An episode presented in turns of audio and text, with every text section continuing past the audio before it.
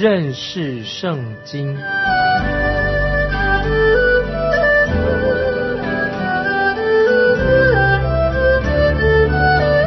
认识上帝的话，把上帝的话带到全世界。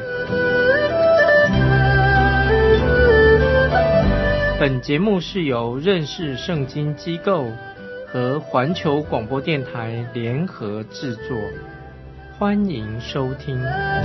亲爱的听众朋友，你好，欢迎收听认识圣经，我是麦基牧师。现在我们要继续查考《使徒行传》第十五章，《使徒行传》第十五章十四节，方才西门诉说神当初怎样眷顾外邦人，从他们中间选取百姓归于自己的名下。雅各完全同意彼得所说的。他们说到关于神的计划，神是要拯救全世界吗？圣经没有这样说，不是的。神正在建立他的国度吗？不是的。那么神今天到底要做些什么事情呢？我们看到神是眷顾外邦人，要从外邦人当中拣选一些人归在他自己的名下。在启示录，圣经启示录里面，我们看到在神的宝座前有各族、各方、各国、各民，要把他们拣选过来。神的道要传到地极。今天我们中国的同胞也有机会信靠主耶稣，也是神的恩典。虽然有反对的力量很大，也有人在背叛背叛神，但神的道、神的真理会传到地极每一个地方，因为神已经呼召了一些人归在自己的名下。这就是为什么我们要热心的去传道、传福音，要让各地方、各地各方的人、每个种族的人都有机会听到福音。这是我们今天基督徒的责任。感谢神，让我们能够用媒体来传播啊，透过收音机、大众传媒来传福音。神怎么样使用他自己的话呢？神就为自己呼召的一些人，不是每个听到的人都立刻信道、信从主耶稣，不是的，不是每个人都会接受耶稣基督的福音。感谢神，但是有些人听了福音的人，他们信了。神就呼召他们归在他自己的名下，神眷顾外邦人，他从他们中中拣选百姓归在他自己的名下。感谢神，也给我也给你有这样的机会，能够传扬耶稣基督的救恩，也有机会教导圣经。接着我们看《使徒行传》十五章十五节，众先知的话也与这意思相合。听众朋友，你认为我们这个新时代？这个时代跟旧约所教导的有违背吗？当然没有。先知的话与这个意思，先知所说的话跟这个意思是相合的。于是雅各就引用先知阿摩斯书九章十一十二节说：“此后，在先知书是用那个到那日，这是什么意思呢？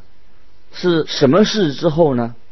在神呼召百姓归在他自己的名下之后。”神今天也呼召每个人归在他自己的名下，使他们成为教会身体的一份子。所以今天你我都是属于教会，它是一个身体，像一个身体一样一份子，成为信徒。到那日，神会把他的教会从地上提升，提到天上去。这是神的行程表，救恩的行程表。接着要做的事情，此后就是他在他的教会被提之后所要做的事情。接着我们看十六节，《使徒行传》十五章十六节，正如经上所写的：“此后我要回来，重新修造大卫倒塌的帐幕，把那破坏的重新建立起来，修造建立起来。”大卫的帐幕已经倒塌了，在历史上倒塌了，大卫的后裔也已经不存在的，只有一位正坐在神的右边，就是耶稣基督。神要重建大卫的倒塌的帐幕，他要派主耶稣，神的儿子，独生子要再来。神对他的儿子耶稣说：“所有的天使，神从来对哪一个说，你坐在我的右边，等我使你的仇敌做你的脚凳。”这是希伯来书第一章十三节所记载的。希伯来书一章十三节。就是这段经文说，所有的天使，神从来对哪一个说：“你坐在我的右边，等我使你的仇敌做你的脚凳。”那么我们看到神要把耶稣基督所有的仇敌都要放在主耶稣的脚下，一切对抗神的势力终要被打倒，要结束，只等到主耶稣再来。神的灵圣灵这样说：当一嘴亲子，恐怕他发怒，你们便在在道中灭亡，因为他的怒气。快要发作，凡投靠他的都是有福的。这是诗篇第二篇十二节的预言，说的非常的好。当以嘴亲子，恐怕他发怒，你们便在道中灭亡，因为他的怒气快要发作。凡投靠他的都是有福的。诗篇第二篇第二十二节，神的计划已经说得很清楚，他要在世上呼召一群百姓。神在世界上的第二个计划是什么呢？他就是要重建大卫的后裔，把它重建起来。也就是说，神要重建大卫对以色列的统治权要建立起来。接着看第十七节，叫余剩余的人，就是凡称为我名下的外邦人都寻求主。感谢神，神正在从外邦人当中呼召一群属他自己的百姓。到那个时候，就会有一大群的人归向独一的真神。那么，这个会在教会被提之后发生的。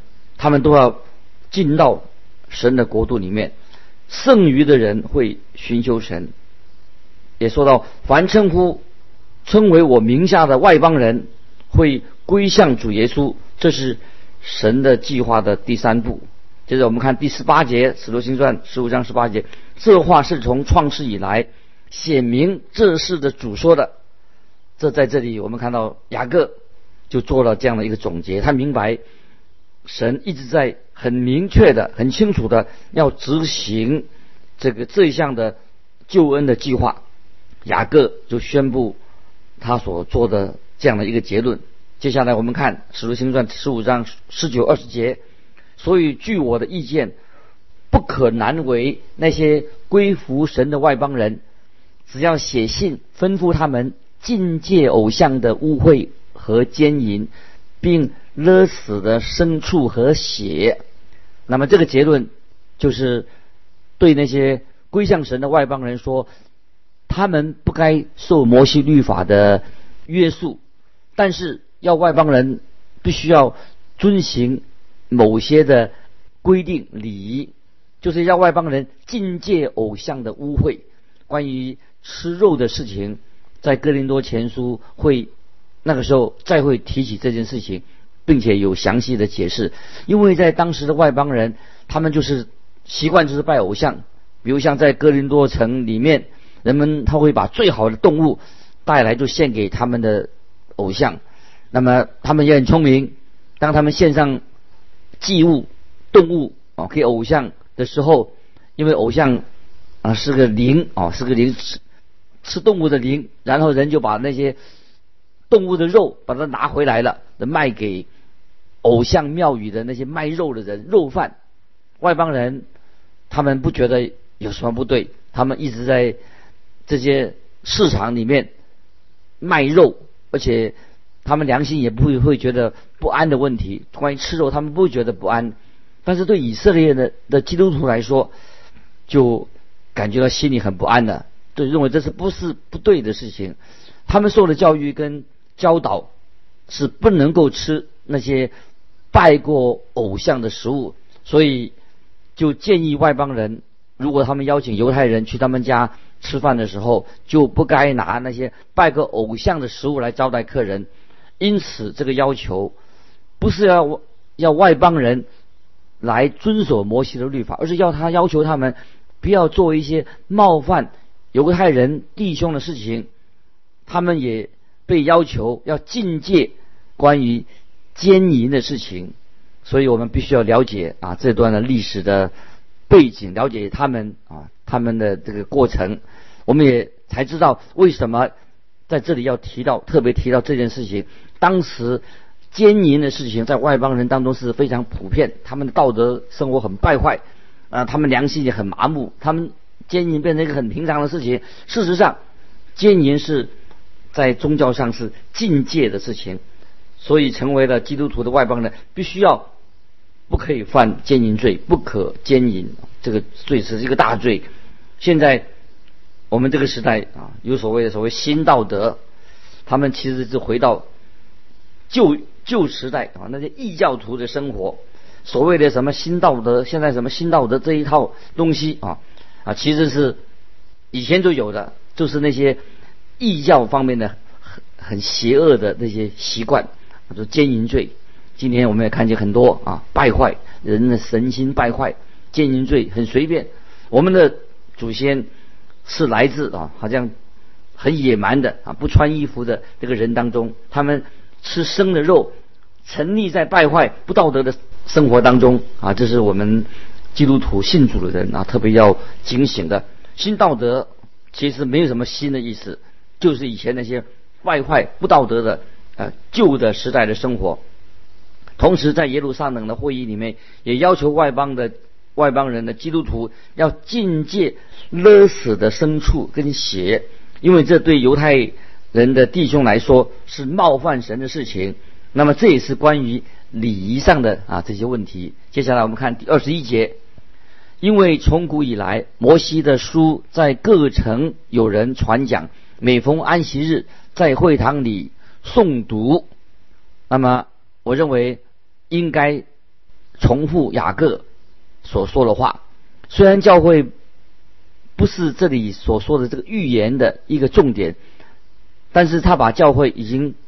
包含在这个预言里面所说的，今天神就要外邦人从外邦人当中拣选他自己的百姓归在自己的名下，然后所说的预言就必要啊应验。那么以下几点啊，请听众朋友啊也要注意。第一点，这里说到此后，此后是指教会被提之后。在第十六节说：“我要回来，我要回来是直到启示录第十九章所说的基督要再来啊，这是第一点。第二点就是在第十六十六节说：我要重新修造大卫倒塌的帐幕，把那破坏的重新修造建立起来。那么这是第二点。第三点在这是在第十七节。”当基督再来的时候，剩余的人要寻求主。那么第四点，在阿摩斯书第九章十一节的“到那日”，是指到那日所有的外邦人都要在神的国度里面。所以第十四节就是要从外邦人中间，跟第十七十七节所有的外邦人哦，所以这都有相关的关系。十四。节跟十七节，那么从外邦人中间，所有的外邦人啊，都是有彼此有相连的关系。接下来我们看《使徒行传》十五章二十二、二十三节。那时，使徒和长老并全教会定义从他们中间拣选人，差他们和保罗、巴拿巴同往安提亚去。所拣选的就是称呼巴萨巴的犹大和希拉。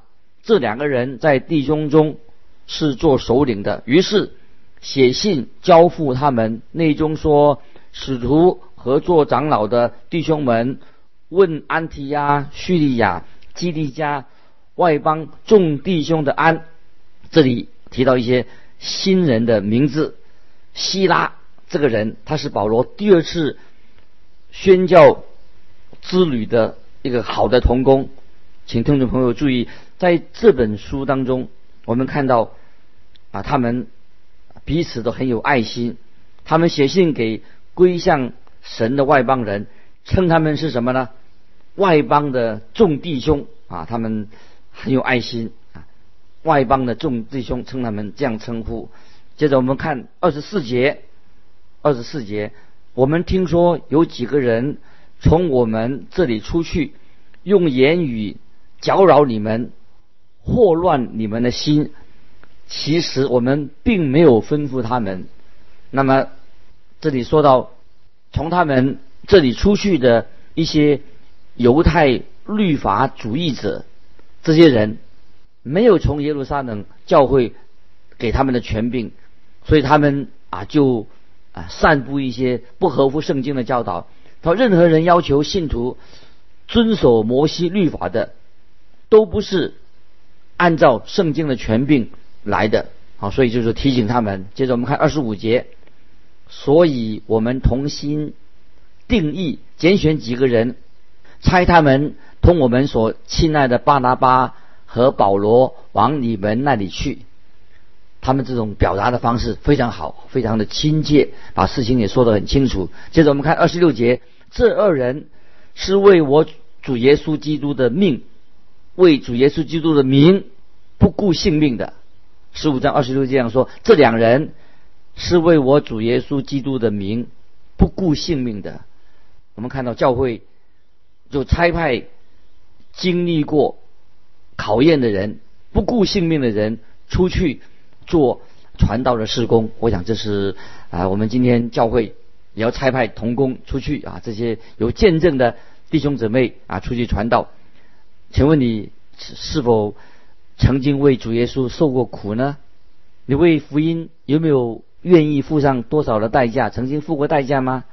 你有没有为福音的施工愿意献上你自己？有没有为福音的施工付出代价？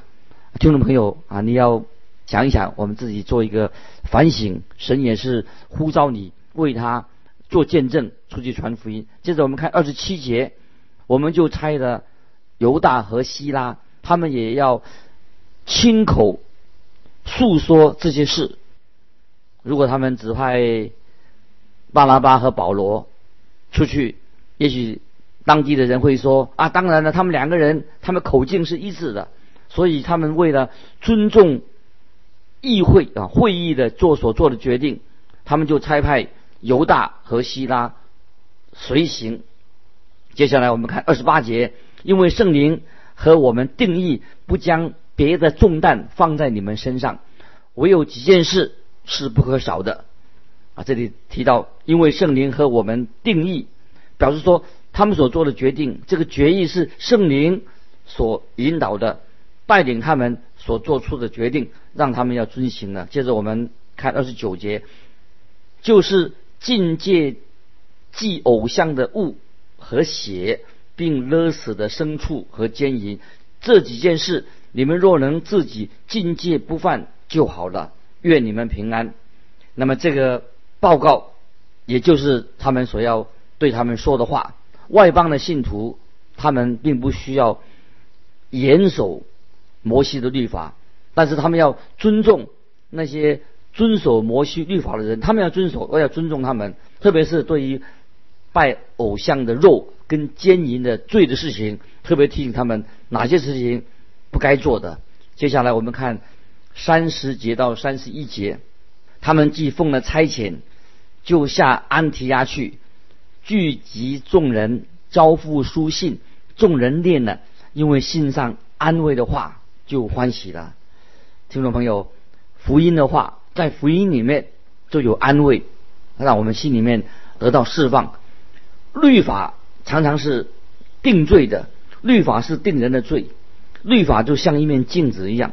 当我们照镜子的时候，我们就会看到自己说：“啊，你好丑，你很堕落，你亏欠了神的荣耀。”但是福音，神的福音却对我们说：“你要来到神的面前，神要接纳你，他要用他的恩典来拯救你。”所以律法和恩典有这样的一个区别。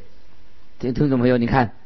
这里我们看到啊有安慰，接着我们来读三十二到三十四节，犹大和希拉也是先知，就用许多话劝勉弟兄，兼顾他们住了些日子，弟兄们打发他们平平安安的回到差遣他们的人那里去，唯有希拉定义仍住在那里，这里很清楚说到。保罗跟希拉他们两个人相处的很好，希拉也很喜欢保罗，愿意跟保罗同工，所以他要留在安提阿的教会。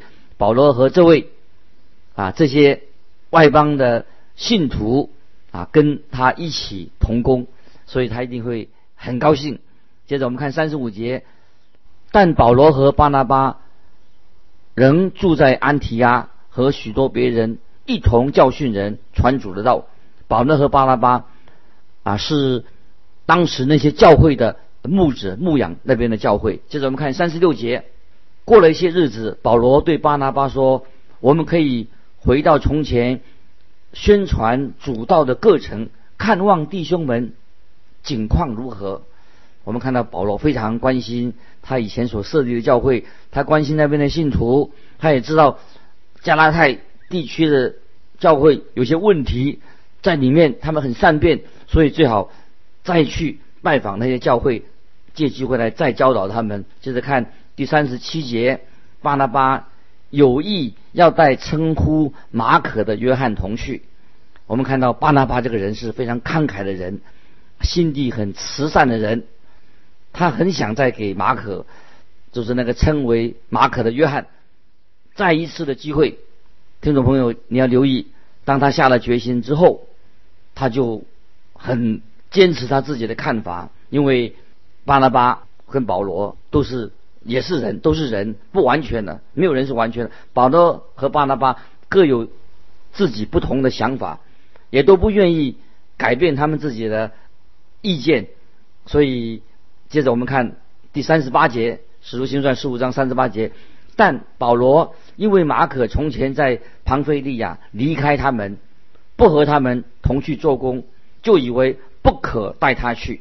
那么我们看到保罗有他自己对马可啊的约翰称为马可的约翰有他自己看法。保罗不愿意叫他一起去。那么巴拿巴想带称呼马可的约翰去，保罗却不愿意。那么这两位弟兄看起来就有一些意见不同。这件事情。就教导我们啊一个属灵的功课。这两个人，神所拣选的圣徒传道人，他们也不过是人。即使圣徒也有意见不合的时候，意见不同，但并不是因为这个缘故，因为意见不同就破坏了他们之间的关系。他们也没有进行把把教会分裂的教会，也没有把安提阿教会分成两个教会，只是他们当中有不。意见不同，那么与弟兄意见不同，其实并不要把它看成一个很严重的事情，可以互相怎么样去协调，怎么样还是可以荣耀神。接着我们来看《使徒行传》十五章三十九节，于是两人起了争论，甚至彼此分开。巴拿巴带着马可坐船往居比路去，圣经从此就再没有提到。关于巴拿巴的传福音的事工，他在居比路一定有很好的服饰。巴拿巴是从居比路这个地方来的人，这是他的老家，所以巴拿巴很愿意把福音传给他家乡的人。所以在传统的历史上，我们可以知道他在那里他的服饰非常的顺畅，非常的成功啊！神也祝福他，他把居比路的。服饰的经验，从那里又带到北非的地方去了。